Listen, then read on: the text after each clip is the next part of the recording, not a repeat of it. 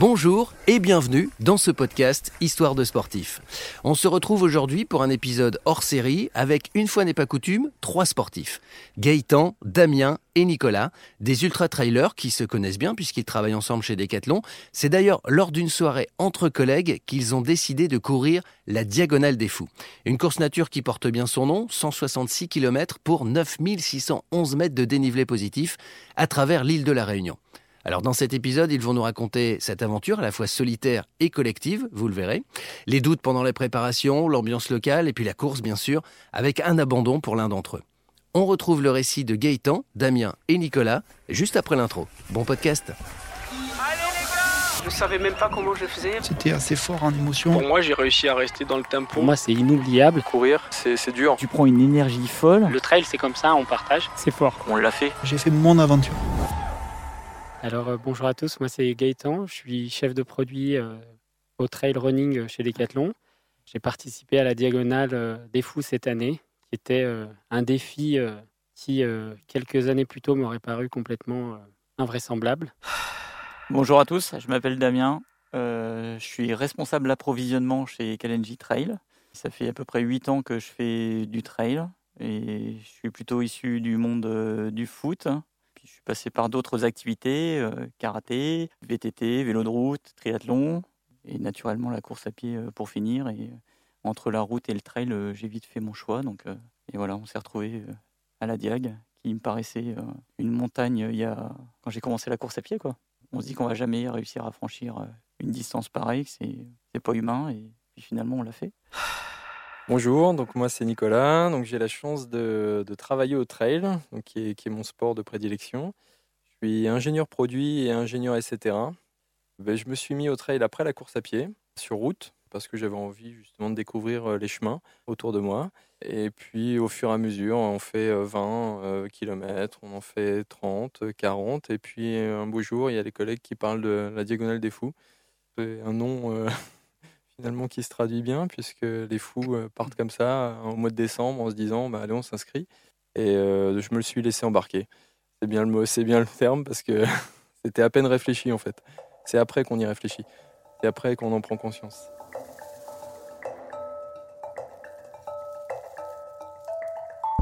La participation à la diagonale, c'est un peu particulier parce que c'était un projet plutôt familial, puisqu'il y a 20 ans, j'ai connu euh, ma femme à l'île de la Réunion où j'étais euh, militaire en service national. Et on avait prévu pour nos 20 ans de rencontre de partir à la Réunion. Et euh, je m'étais dit, bon, bah, si je peux courir, c'est bien. Et puis, euh, il y a eu un, petit, un petit groupe éto qui s'est créé au trail. En fait, là, on est trois autour de la table, mais on était sept.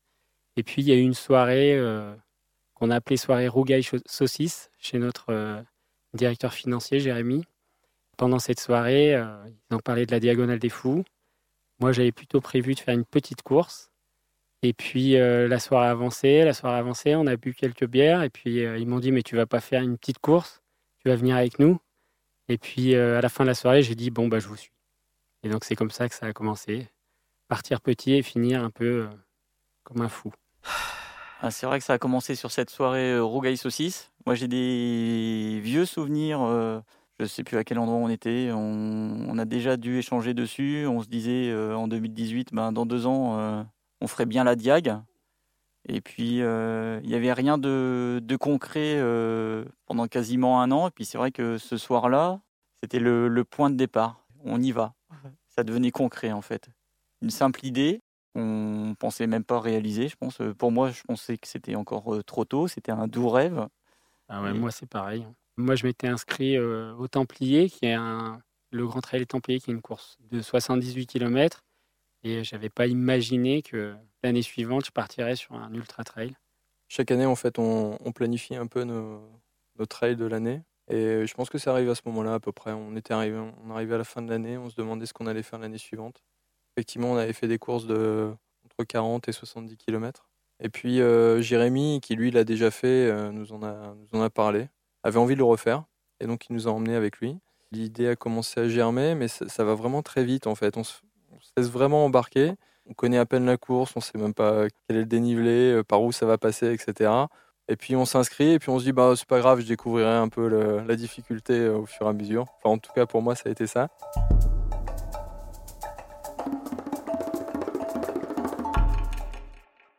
Alors la préparation pour la Diag, bah, j'ai envie de dire que mentalement, déjà, tu commences la préparation le soir du rogaille saucisse quand même.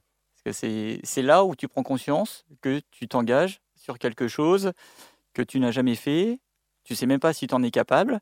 Euh, Mentalement, faut se faire à l'idée que tu vas devoir courir 170 bornes avec 10 000 mètres de dénivelé, alors que tu ne l'as jamais fait. On, a fait, euh, en moyenne, on, était sur des formats qui peuvent paraître longs, euh, 70, 80 km pour le max.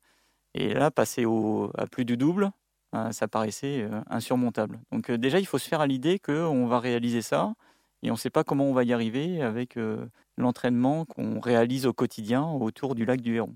Alors moi, de mon côté, la préparation, j'ai été très littéraire puisque j'ai acheté pas mal de livres. Et du coup, j'avais quelques bouquins sur ma table de nuit. Et plus je les lisais, plus la pression montait.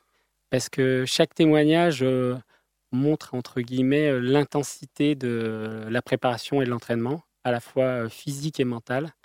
Et euh, je pense que c'est les livres, moi, qui m'ont fait comprendre dans quoi je m'étais engagé. La préparation aussi elle passe par des courses intermédiaires. C'est-à-dire que si on devait faire un entraînement euh, pendant six mois, ce serait euh, compliqué, il faut se motiver tous les jours. En fait, d'avoir des petites courses intermédiaires, ça permet aussi de, de se motiver pour le mois suivant, pour euh, dans trois mois. Et ça, forcément, euh, on s'y implique davantage. Il y a beaucoup de moments euh, passés ensemble pendant les entraînements, c'est ce qui nous motive aussi. On a aussi euh, les groupes WhatsApp où on est tous connectés et la veille, euh, c'est des messages. C'est moi j'y vais demain matin à telle heure, qui va avec moi? Et je pense que sans ça, tout seul dans son coin, c'est très très compliqué. Donc on se retrouvait alors au Mont-Saint-Aubert, on se retrouvait même au lac du Héron et l'étape ultime parce qu'on est, on est dans le nord de la France, euh, c'était dans les Terrils. C'était vraiment notre challenge. Si on allait au Terril cette semaine, c'était euh, hyper important parce que c'était beaucoup de dénive. C'était on va avoir mal au canne pendant deux heures et généralement il faisait pas hyper beau donc euh, c'était pas la grosse motivation non plus. Donc en fait, on a tous fait des, préparations euh, assez différentes dans un premier temps, c'est-à-dire dans les six premiers mois après l'inscription. On, on a pris notre package.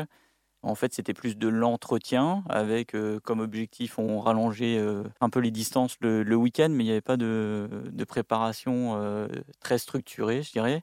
Puis on a quand même mis un, événement, le 90 km du Mont Blanc, comme étape intermédiaire pour la préparation de cette diagonale. On s'est dit on va faire quand même une distance relativement importante avec un bon dénivelé.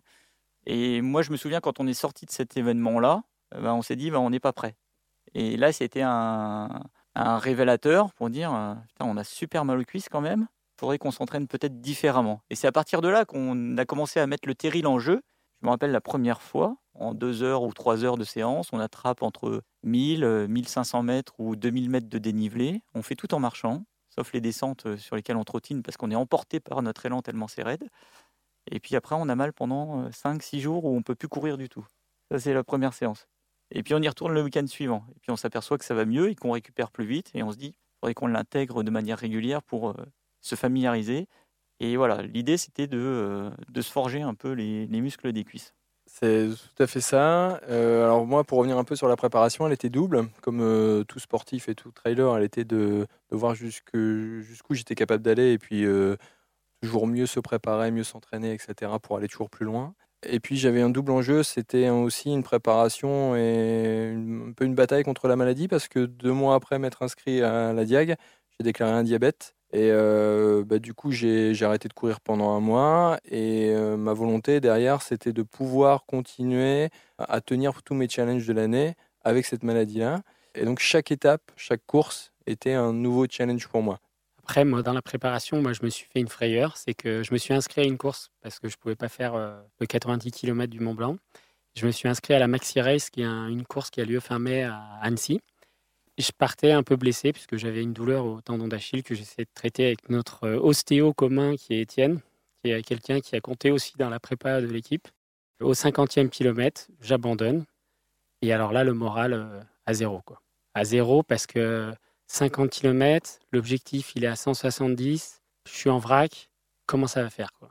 Et euh, du coup, ça m'a mis comme un aiguillon pour euh, dire bon bah maintenant déjà ces, tendons, il va falloir bien les remettre et puis après il va falloir vraiment que tu t'y mettes euh, progressivement pour aller chercher cette course de fou en octobre.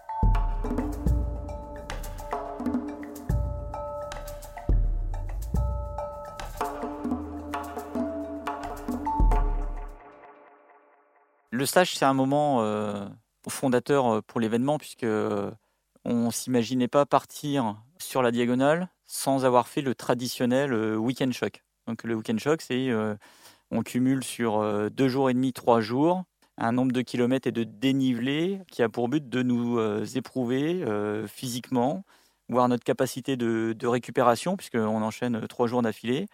Et puis ça a pour but de tester aussi tout le matériel, voir si on va pas avoir un petit pépin avec le sac à dos, euh, avec la chaussure, euh, comment euh, nos pieds vont, vont, vont réagir.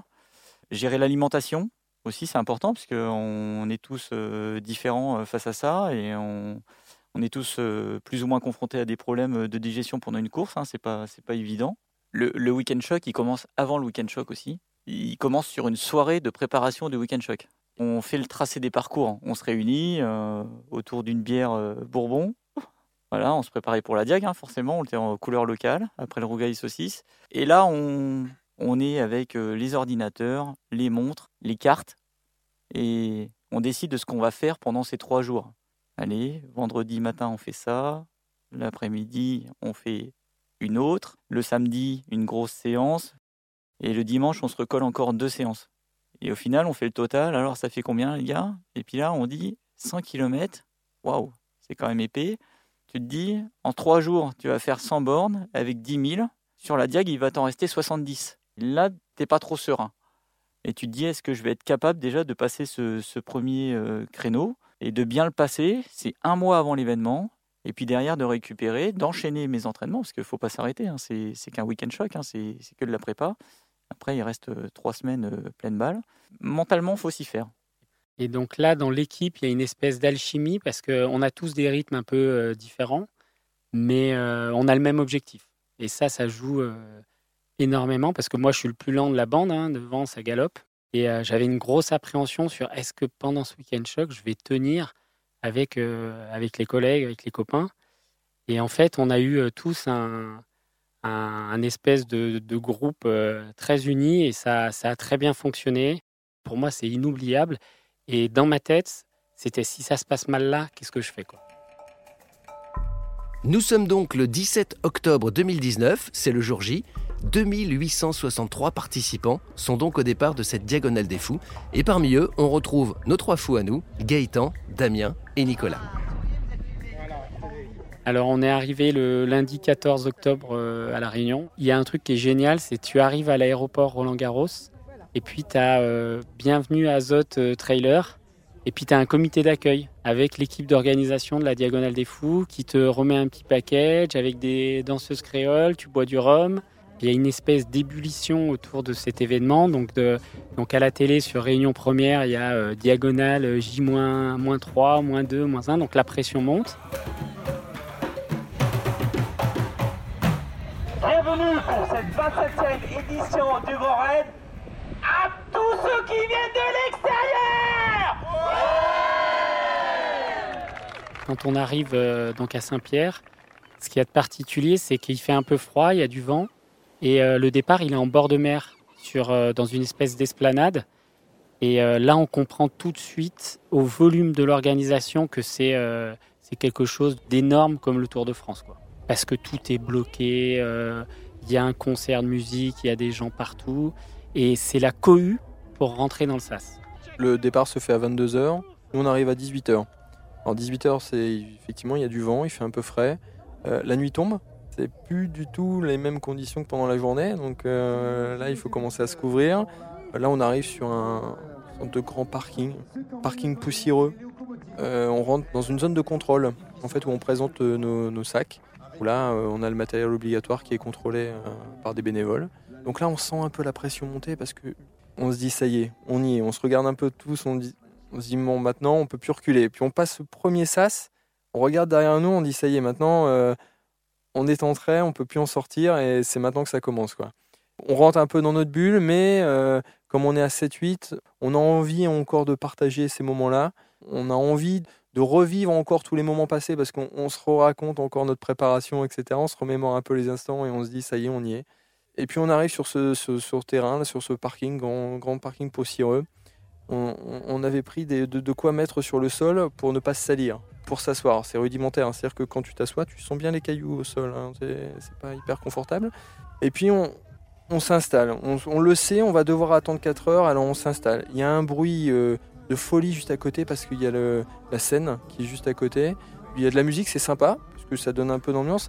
Mais je ne sais pas si tu as envie d'écouter cette musique ou si tu as plutôt envie de t'isoler. Et moi, à ce moment-là, euh, j'ai eu peur en fait. Moi, j'ai eu peur parce que je connais les, les, loulous là. Et quand je les ai vus se concentrer, ça m'a fait peur parce que je me suis dit, waouh, je suis pas prêt. Je suis pas prêt parce que je regardais Damien qui était euh, concentration ultime dans sa bulle. Je voyais Gildas, Jérémy, des gens avec qui on déconne quand même euh, un peu au quotidien. Et là, je les voyais rentrer dans la compétition. Et quelque part, moi, ça me stressait parce que je me dis, est-ce que, est-ce que toi, tu y es aussi quoi? J'ai pensé à tout ce qu'on avait fait, la préparation. Et je me suis dit, bon, t'as fait le taf quand même. Si t'es là, c'est pas par hasard. Et je me suis détendu. Au départ, on s'installe, on met les ponchos au sol et puis on commence à s'alimenter puisqu'on fait notre repas du soir. Quoi. Je pense que chacun regarde ce que l'autre a pris euh, avant le départ. Et là, c'est un pique-nique géant. Quoi. Donc c'est plutôt encore sympa. Et effectivement, après, au bout d'une heure, ça, commence à s'éteindre. Malgré le bruit, tu as, le silence qui, qui me revient en mémoire. C'est bizarre parce que c'est sourd. Et ouais, on se met dans notre bulle parce que on n'a pas envie de perdre d'énergie non plus, parce qu'on sait qu'on la moindre réserve ressource, on va en avoir besoin pour les jours qui viennent, quoi. Parce que on sait que ça va être long et on ne sait pas si on va y arriver. On n'a pas l'expérience. Et juste après, ils ouvrent les portes pour aller se diriger sous l'arche euh, de départ. Et là, ça se met à pousser, mais quelque chose de terrible.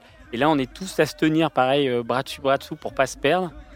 Et puis là, l'ambiance de, de Saint-Pierre qui monte avec mes, mes on a l'impression d'être des stars de rock. Quoi. C'est, il y, a des milliers de personnes qui hurlent, qui crient, qui et on va jusqu'à cette euh, fameuse ligne de départ, sous la pression euh, des 2700 coureurs qui sont derrière.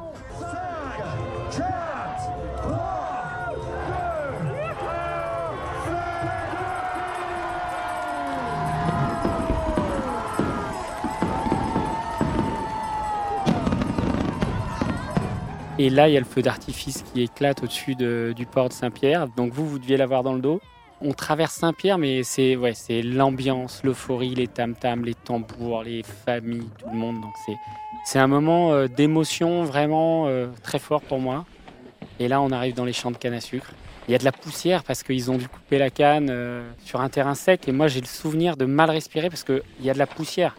Et il y a la lune qui est en face et les étoiles. Et je me dis, là, tu vas profiter mon gars, là, tu es là, tu as fait, fait l'entraînement, tu as fait 8000 bornes, et là, tu profites. Et donc, le stress, il est parti là. Personnellement, euh, j'ai greffé mon frère au, groupe. Mon frère, c'est le local de l'étape. Ça fait un an et demi qu'il est sur l'île de la Réunion et ça a un peu motivé aussi mon, inscription à cette course-là. Et j'avais prévu de faire la course avec lui. Et là, euh, bah, il y a le fameux euh, coup de départ. Putain, je suis bien. Et là, mon frère, putain, il est pas bien, quoi. Et là, dès le premier kilomètre, il me dit Je me sens fatigué. Et je vois tout de suite qu'on perd des places. Quoi. Je, reste à, côté de lui. Il faut que je sois super attentif parce qu'on euh, se fait doubler dans tous les sens. Euh, il est vraiment fatigué, il transpire dès le début. quoi. À ce moment-là, déjà, je me dis Ça va être dur. Et il me fait euh, Vas-y, pars, je vais attendre Gaëtan. Je sais très bien qu'il va pas attendre Gaëtan. Je sais très bien qu'il va, qui, va abandonner et c'est ce qu'il fera au 25e kilomètre. Hein. Je le saurai qu'à mon arrivée, quasiment. Et là, je, bah, pars. Sauf qu'à ce moment-là, bah, on n'est plus dans les 200 premiers comme, comme au moment du départ. Hein. On avait passé 4 heures quand même dans le sas, arrivé de bonne heure à se placer pour éviter euh, les bouchons, pour être bien positionné. Et là, on se retrouve millième. Le premier ravitaillement, il est au 15e. C'est juste après ce ravitaillement-là, on sait que ça bouchonne parce qu'on arrive sur un sentier, euh, un single. Il y a quelques passages techniques et ça commence à bouchonner. Ça marche, ça s'arrête. Je double quand c'est possible, mais c'est pas souvent possible. Au 26e kilomètre, il y a un ravitaillement, Notre-Dame de la Paix, et, là je vois Nico. Moi, super content hein, parce que je suis devant Damien, je suis champion du monde. J'avais besoin, je pouvais m'arrêter. Hein, c'est bon, j'avais fait mon, ma course. Damien, c'est le, le mec qui te dit euh, au revoir dès le début. Et donc là, c'était pas, pas normal. Il y avait quelque chose qui clochait. Et de le voir arriver comme ça euh, au ravito, finalement, ça m'a rassuré et m'a fait plaisir, même si pour ton frère, j'étais forcément déçu. Et là, je lui dis, euh, vas-y, maintenant, euh, fais ta course, t'es bien. Parce que bien sûr, euh, Damien, il aime bien partager la, course avec les gens. Et il me dit, Ah, c'est sympa parce que je vous vois tous ensemble. Et effectivement, on était, depuis le début de la course, j'étais avec Jérémy, j'étais avec Jean-Luc, avec Gildas. Et puis là, Damien nous retrouve et il nous dit, Bah, je courrais bien avec vous, parce que ça, ça a l'air d'être sympa. Et là, je lui dis, je me souviens de ces mots, je lui dis, écoute Damien, c'est super sympa, mais fais ta course. Cette course, elle est pour toi. Éclate-toi. euh, là, t'as l'air, t'as l'air super bien et vas-y, échappe-toi.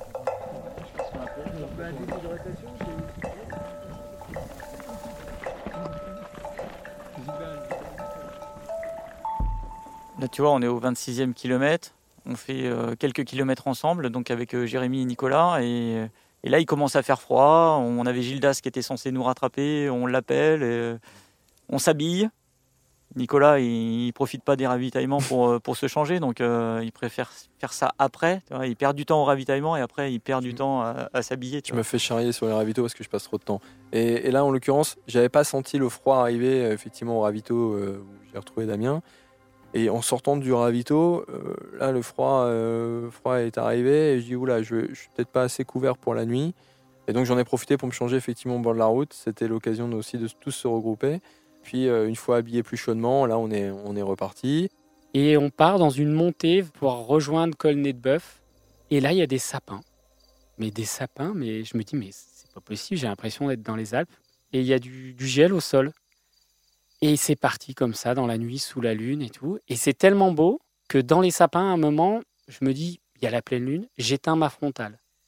Et là, je suis dans le noir. Et je me dis, mais c'est magnifique. C'est- le moment que je suis. Enfin, c'est des moments comme ça que je suis venu chercher. Et c'est pour ça que j'aime le trail. Et euh, là, ça dure, euh, je sais pas, peut-être une heure comme ça. Et puis euh, après, on voit l'aube du jour qui commence euh, à arriver. Et là, j'arrive au Colnet de Bœuf. Et là, il y a du vent et il fait un froid de canard. Le ravitaillement est là et je me dis, là, si tu t'arrêtes, tu, vas geler sur place. Donc j'arrive, je prends un thé, je bois. Le soleil se lève. Et il y, a la beauté de l'île qui s'offre à nous. Et il y a une vue euh, sur le piton des neiges là qui est extraordinaire. Et c'est un moment, euh, on parle de, de trail comme, euh, comme l'évasion, l'aventure, et c'est des moments comme ça. Quoi. Et moi, c'est ce qui m'a marqué jusqu'à la descente de Marabout, où là, il s'est passé une belle surprise.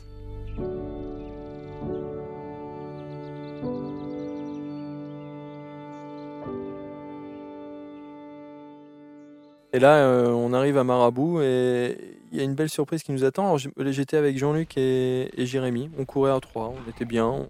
Il y a Jean-Luc, il voit une banderole avec le, nom de notre marque euh, de. Et il me dit, mais c'est bizarre cette banderole quand même euh, en plein milieu de, la Réunion. Et puis euh, nous, un peu, un peu naïvement, on dit, bah non, c'est que, c'est que peut-être il y a des gens qui ont voulu l'identifier ou qui sont supporters, etc.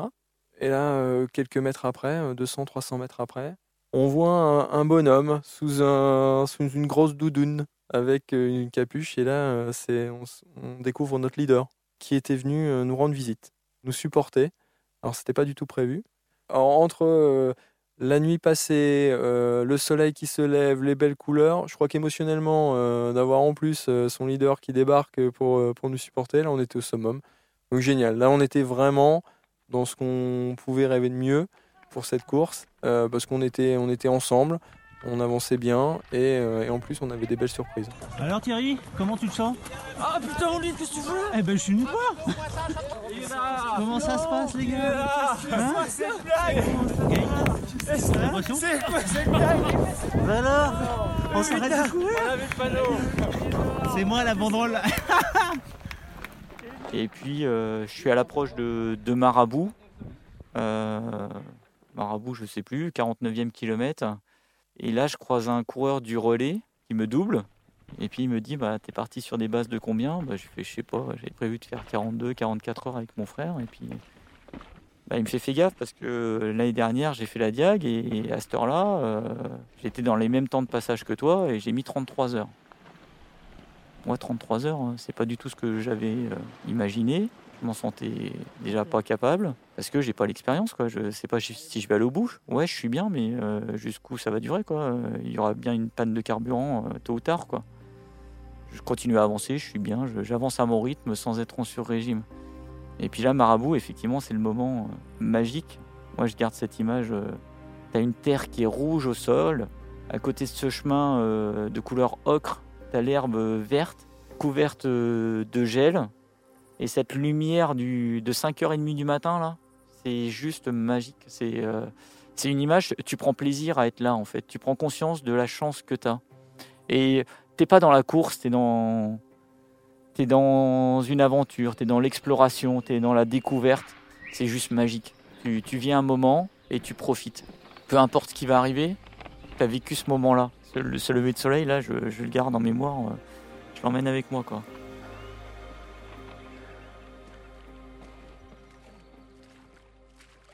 Donc je continue dans Marabout et Marabout, bah, ça porte bien son nom. Parce que on, met les pieds dans des, dans des mares, c'est dégueulasse quoi. Euh, c'est, tu te charges, tu as l'impression de faire une épreuve de Colanta, c'est pas possible. Et puis après, tu arrives sur une descente, la, descente de la mort, quoi, la descente de Kotokervegen. J'en avais entendu parler, mais je, je l'imaginais pas comme ça en fait. C'est super vertical et tu dois descendre.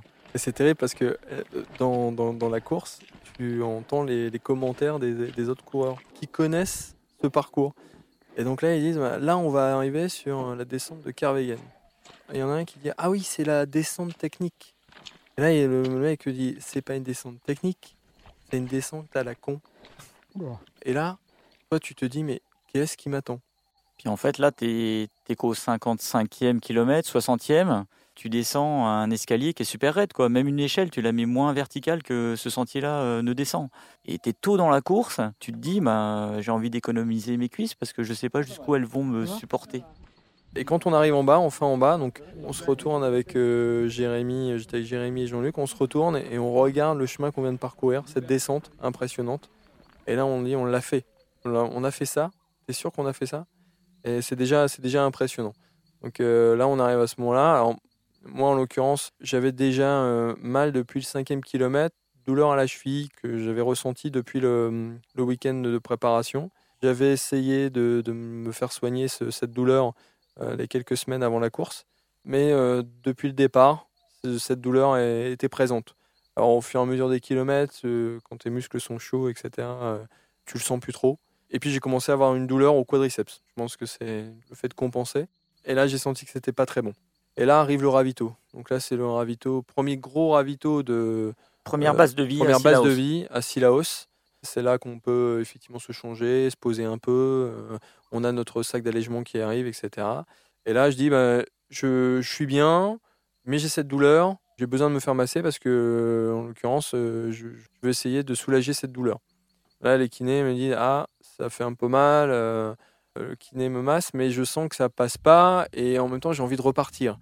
Et là, je repars avec l'espoir de pouvoir continuer et que la douleur se passe. Parce que je n'ai pas une grosse expérience en trail, mais, mais ça peut arriver. Une douleur, euh, elle peut arriver et peut partir aussi vite.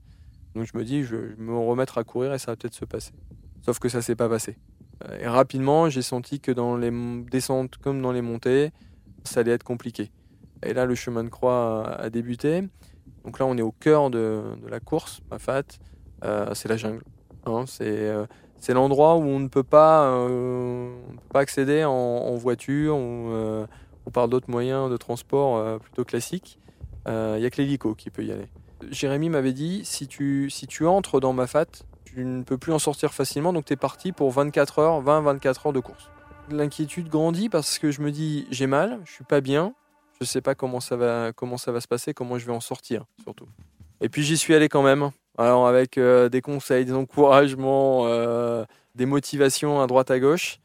Puis moi surtout l'envie de ne pas abandonner parce que quand tu as fait tout ce chemin euh, pour arriver sur cette belle île, c'est pas pour te dire que tu vas t'arrêter au 60e. Je me suis dit tant pis, je vais y aller, je vais, je vais rentrer dans, ma fat. Donc le, avant de rentrer dans ma fat, il y a déjà cette première montée qui s'appelle Taibit Le fameux col du Taibit. le fameux col du Taibit. Et là, ça a été, euh, ça a été déjà la première épreuve. Difficile de monter, donc Finalement, je poussais qu'avec la jambe droite et en descente, c'est pareil, je ne descendais que sur une jambe, donc ça devenait compliqué. Donc là, on arrive euh, début de nuit, 19h, 19h30 de mémoire, sur le ravito de, de Marla.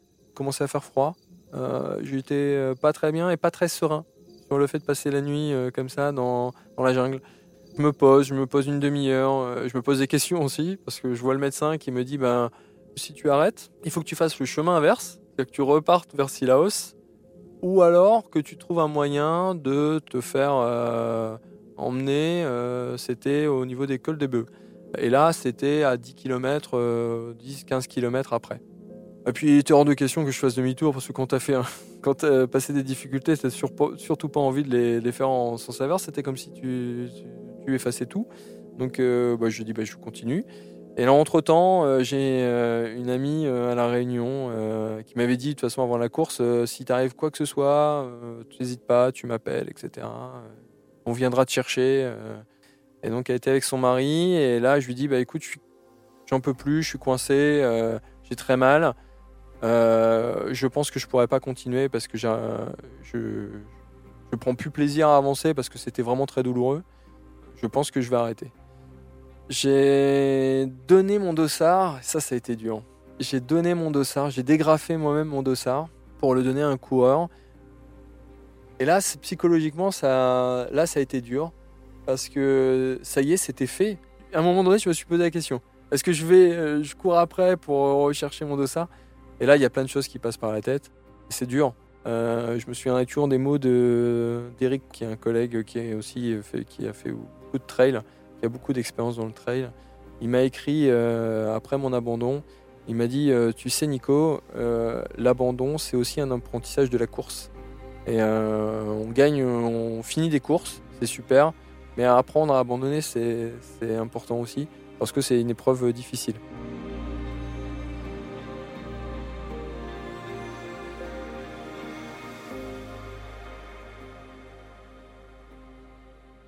C'est le seul moment de grand doute que j'ai eu dans la course.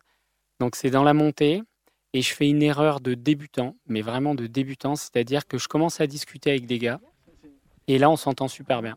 On est trois, on discute, on raconte nos vies, nos enfants, euh, la vie. Quoi. Le trail, c'est comme ça, on partage. Et en fait, ils vont plus vite que moi. Et je me rends pas compte, mais j'accélère. Et donc, euh, je reste peut-être, euh, je sais pas, trois quarts d'heure, une heure avec eux. Et la montée arrive, et là, je suis sec, parce que j'ai accéléré sans m'en rendre compte. Et donc là, j'ai plus de jus, et je m'arrête. Donc je m'assieds sur une pierre, je prends une barre de, je sais plus de protéines ou de je sais pas quoi, et là, je suis au plus bas, quoi. J'ai presque, je me dis, mais j'y arriverai pas, quoi. Et là, il y, a une, il y a une créole qui arrive derrière, qui avait sans doute beaucoup d'expérience euh, sur la diagonale. Elle s'arrête, elle s'assied à côté de moi, elle me regarde, elle me fait C'est bon, tu vas y arriver. Et elle me dit Tipa tipa, tu finiras à la redoute. Et pour eux, c'est en clair euh, si, si tu vas petit à petit, tu vas y arriver. Et du coup, ça m'a marqué. Donc je suis resté euh, 10 minutes, un quart d'heure sur mon rocher et je suis reparti. Comme ça, comme un, comme un blessé, quoi. Et puis, c'est ça qui est, qui est dingue en trail, c'est que tu peux être au plus bas un moment et puis ça va repartir. Et c'est reparti. Et là, après, c'est la, fameuse descente infernale vers Silaos que j'ai fait doucement parce que moi, alors Damien, il a couru dans cette descente. Moi, je la trouvais tellement dangereuse. C'est-à-dire, tu cours, enfin, tu marches, tu cours, et puis tu vois les gars en dessous. Tu, les vois, mais ils sont, c'est droit, quoi. C'est un mur. Et là, tu, tu descends vers Silaos. Et alors, il parlait de la base de vie de Silaos. Et euh, moi, Silaos, c'était euh, dans le conte que nous a raconté Jérémy. Pour moi, Silaos, c'était euh, c'était un coin de paradis parce que tu peux te poser, tu peux te doucher, tu peux manger, tu peux te faire masser et tu repars. Et donc, je suis arrivé à Silaos. Déjà, clac, ça c'est coché. Et j'ai pris mon temps, je suis allé me doucher à l'eau froide. J'ai mangé et il y avait une école de kiné de La Réunion. Et j'ai eu droit à deux filles et deux massages. Alors là, c'est le top. Et donc, euh, je me suis fait masser les mollets, les, les cuisses. Et après, euh, j'ai rebu deux, trois verres et euh, c'est reparti. Après la descente de Kotokervegen, effectivement, on a l'impression de marcher sur la tête de ceux qui nous précèdent. Là. T'arrives effectivement à Silaos et ouais, tu retrouves un, un autre coin de paradis. Par contre, tu retournes un peu à la civilisation. T'as l'impression que c'est un des plus beaux villages euh, fleuris de France, quoi. Tu vois, c'est euh, c'est magique. C'est une base de vie.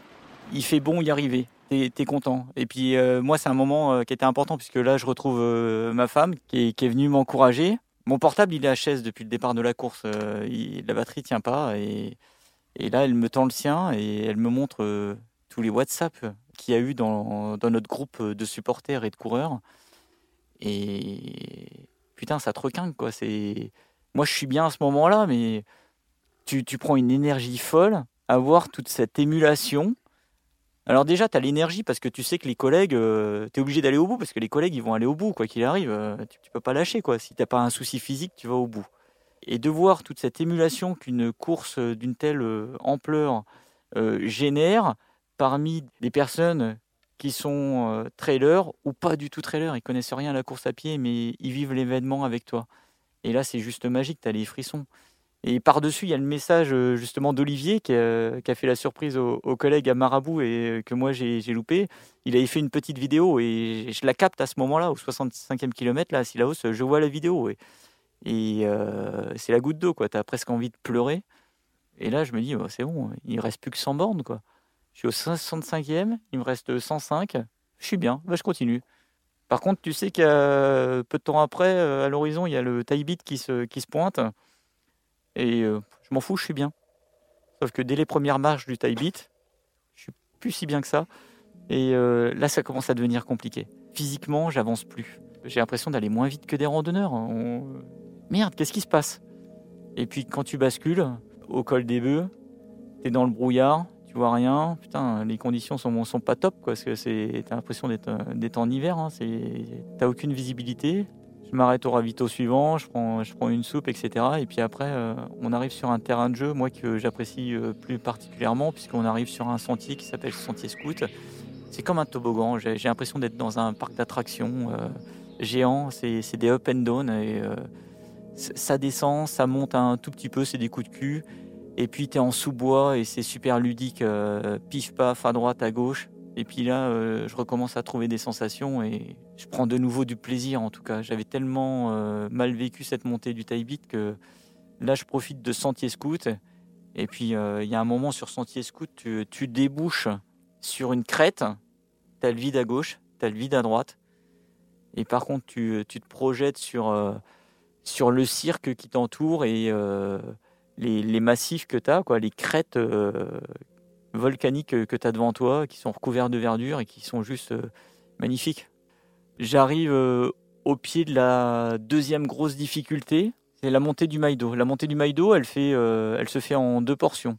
Une portion de 600 mètres de dénivelé positif, un plat sur lequel on va trouver le ravitaillement de roche plate, et encore 800 mètres qui sont annoncés très terribles. Et là, je me dis, bah, je vais subir quoi. Et puis en fait, dans la première partie de 600 mètres, euh, ça se passe bien. Et ça se passe tellement bien que là, euh, à un moment, il y, a un- coureur qui m'interpelle et qui me dit euh, C'est toi, Nils Euh, Nils Non, je connais pas Nils.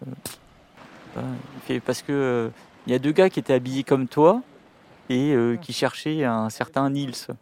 Et là, je comprends que je reviens sur Thierry et son frère.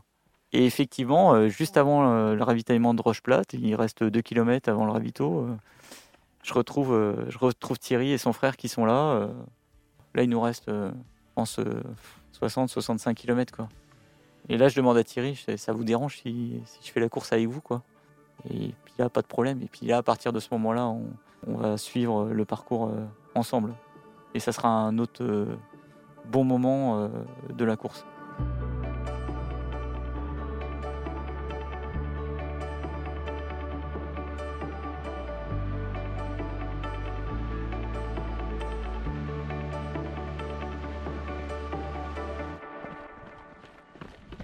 Avec Thierry et Olivier, du coup, on, repart du, euh, Maïdo et on fait une longue descente qui nous paraît interminable. euh, mais par contre, ça y est, on, est dans la cohésion et euh, on fait tout ensemble. Il y en a un qui s'arrête pisser, tout le monde s'arrête pisser. On, on, fait, on fait tout jusqu'au bout.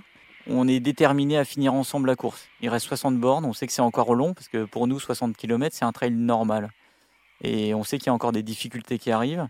Et effectivement, il y aura des difficultés sur cette euh, fin de parcours, puisque et il y a des sentiers, euh, j'ai jamais vu des sentiers aussi techniques, euh, c'est même plus du trail, quoi. C'est, entre l'alpinisme, euh, le y a...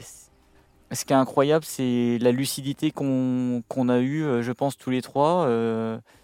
on n'a jamais douté sur le fait qu'on irait au bout, et dans plutôt bonnes conditions. Et c'est une surprise parce qu'on n'avait jamais passé autant de temps euh, dehors, ni Thierry, ni Olivier, ni moi, donc on ne savait pas ce que ça allait donner. Et je pense que c'était encore euh, une plus grosse surprise pour Olivier qui, lui, euh, sur le dernier mois, il n'a pas pu s'entraîner, il était blessé. Donc faire 33 heures dans ces conditions, c'était juste magique. On a sur la fin du parcours, sur les 30 derniers kilomètres, moi c'est la première fois que j'ai la première notion de classement. on arrive au 132e kilomètre et là on nous scanne sur la deuxième base de vie et 99, 100 et 102e. Putain, top 100, Diag, un truc euh, juste euh, impensable quand on est parti euh, l'avant-veille au soir.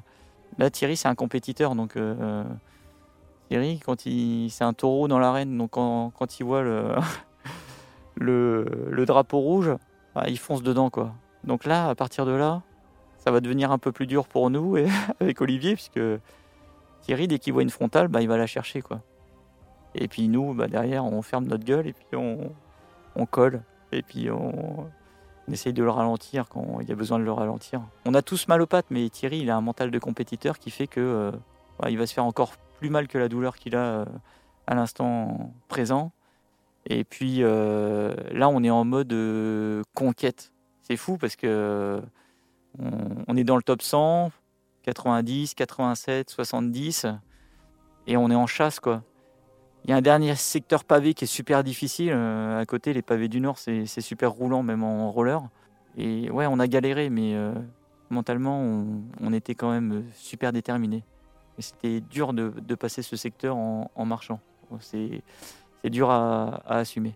Et puis après, il y a un dernier coup de cul, une petite bosse là, euh, qui nous amène jusqu'à euh, Colorado. Et à Colorado, bah, tu es à 4 km 600 de l'arrivée. Il fait super beau parce que euh, il doit être, euh, doit être 6h30. Il nous reste euh, trois quarts d'heure de descente euh, super technique qu'on passe ensemble. Et là, c'est fou parce que à ce moment-là, tu, tu, retrouves des jambes, mais les mêmes jambes que tu avais au départ de, la course. C'est t'oublies tout. 4 km, c'est rien quoi. Et là, tu te reprends à courir à des allures, euh, tu fais des portions de descente à 14, 15, 16, c'est juste incroyable. Et tu sais que tu vas finir et puis que tu vas retrouver euh, toute la famille et puis que tu vas avoir ce, ce putain de t-shirt euh, J'ai survécu avec la médaille de, finisher. Découverte de l'arrivée pour moi parce que je ne la connaissais pas. Et donc j'arrive dans ce stade. Alors à 7h du matin, euh, au stade de la Redoute, donc à Saint-Denis, autant il y, a beaucoup de spectateurs au départ. Mais 7 heures du mat, c'était assez calme. Et là, on entend le commentateur donc euh, commenter l'arrivée des coureurs. Et là, on est euh, 54e, 55e position. On entend, euh, on entend les places. euh, et là, je réalise. Je réalise que mon dame, il a fait, euh, il a fait une super perf. Et, et, euh, Thierry et son frère également. Et dame, en fait, c'est euh, du coup, c'est ça compense mon, mon échec. C'est euh, le fait, euh, j'étais content pour lui, j'étais content de le voir euh, arriver. Et euh, je l'avais quitté euh, au 25e kilomètre en me disant vas-y fais ta course, éclate-toi. Il s'était éclaté. Et ça c'était chouette. Et donc on l'attend.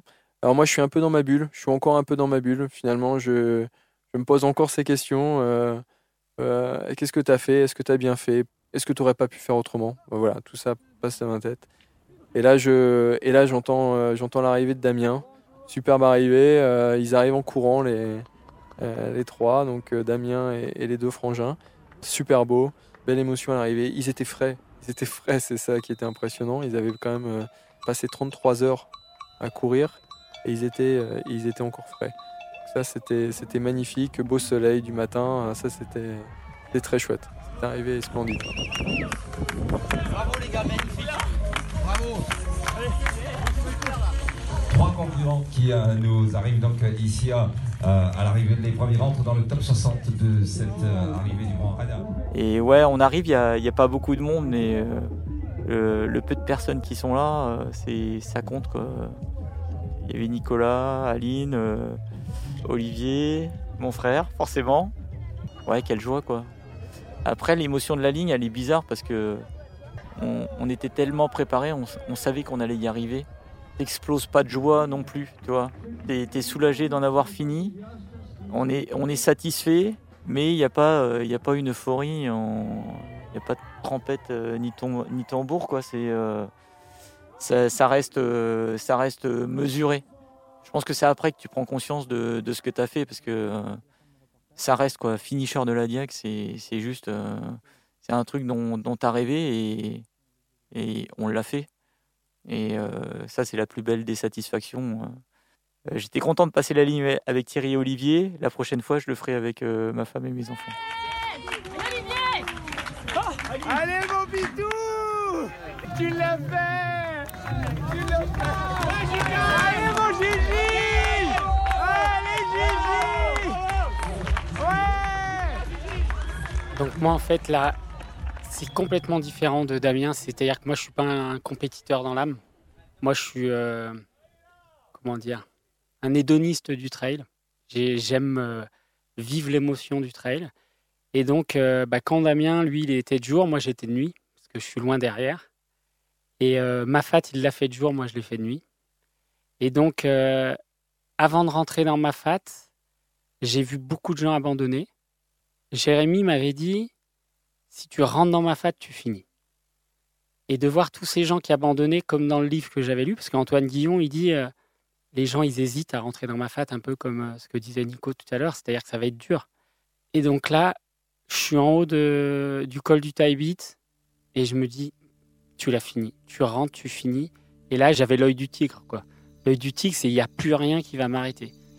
Et là démarre la nuit. euh, Pour moi, c'est une des plus belles nuits de ma vie. C'est euh, le cirque de Mafat, c'est coupé de la civilisation. Il n'y a pas de route, il n'y a pas d'éclairage, il n'y a pas, il y a rien. Il y a que de la nature sauvage et des gens. Et dans cette nuit-là, moi, j'ai fait un voyage euh, presque mystique dans le sens où euh, c'est un voyage à la fois intérieur et physique parce que bah, ça fait déjà c'est ta deuxième nuit où tu dors pas et tu passes par plein de choses parce que ton cerveau il est sous les étoiles dans un endroit unique au monde et tu penses à des choses que tu as dans ta vie de tous les jours, tu jamais le temps d'y penser, jamais. Ça, c'est des moments uniques et c'est pour ça que je fais du trail. C'est que le trail, c'est à la fois un, sport où tu voyages intérieurement, tu vis des émotions euh, avec les gens. Et cette nuit dans ma fat, c'est quelque chose d'incroyable de par euh, le voyage intellectuel et spirituel que j'ai pu faire.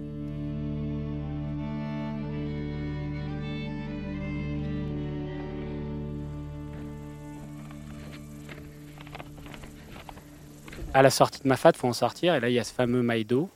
Et le Maïdo, moi, je l'ai fait en plein cagnard. Et là, la montée des 800 mètres, il y avait Olivier qui est venu me chercher en haut. Et quand tu arrives en haut, tu es content parce qu'il fait euh, 30 degrés, tu as la saharienne. euh, les gens, ils t'acclament, tu arrives en haut. Moi, j'avais du monde. J'avais l'impression d'être, euh, euh, je sais pas, euh, Cavendish sur le Tour de France. Et les gens, ils te poussent, ils ils t'appellent par ton prénom parce qu'ils voient le prénom sur le dossard. Donc, ils t'encouragent. Et t'arrives en haut du Maïdo, tu te dis, mais ça y est, j'y suis, quoi. Je l'ai fait.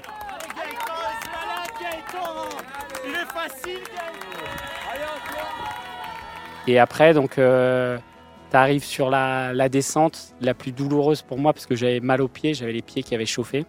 J'ai eu la chance parce que ma femme m'a fait une surprise avec mes enfants, c'est qu'ils arrivaient le jour J à La Réunion. Et ils m'avaient pas dit et ils sont venus m'attendre euh, à Ille Savannah, donc en bas. Et là, quand je les ai vus, mais j'ai pleuré comme un bébé, quoi. C'est. euh, C'est fort. Moi, le trail, ça me porte. De fait, retrouver ma famille, ça m'a. Ça m'a galvanisé. Et après, euh, cerise euh, sur le gâteau, à la possession, c'est taré, là. Ils venaient de finir leur course. Et ils sont venus.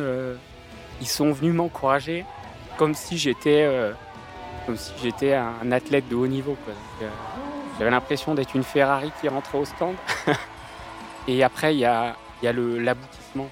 Quand tu vois le panneau La Redoute, je descends, je descends, et là, je vois un petit gamin en bas. Mon fils, il est là avec son portable, il fait la descente avec moi. Et là, c'est c'est juste. euh, incroyable. Quoi. Et là, c'est ce que disait Damien. Quoi. Je me remets à courir euh, à 12 à l'heure. euh.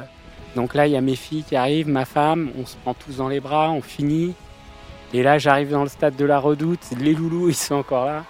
Donc euh, Damien, Nico, euh, Jérémy, Olivier, euh, leurs femmes et tout qui sont là. L'arrivée, c'est la visualisation mentale d'un truc que tu as juste rêvé dans ta vie. Et là, tu te dis, bah, bah mon rêve, je l'ai fait.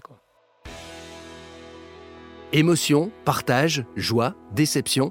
Vous l'avez compris, la Diagonale des Fous n'est pas qu'une épreuve sportive, mais c'est aussi une véritable aventure humaine. J'espère que ce podcast vous a plu. N'hésitez pas à le partager si c'est le cas.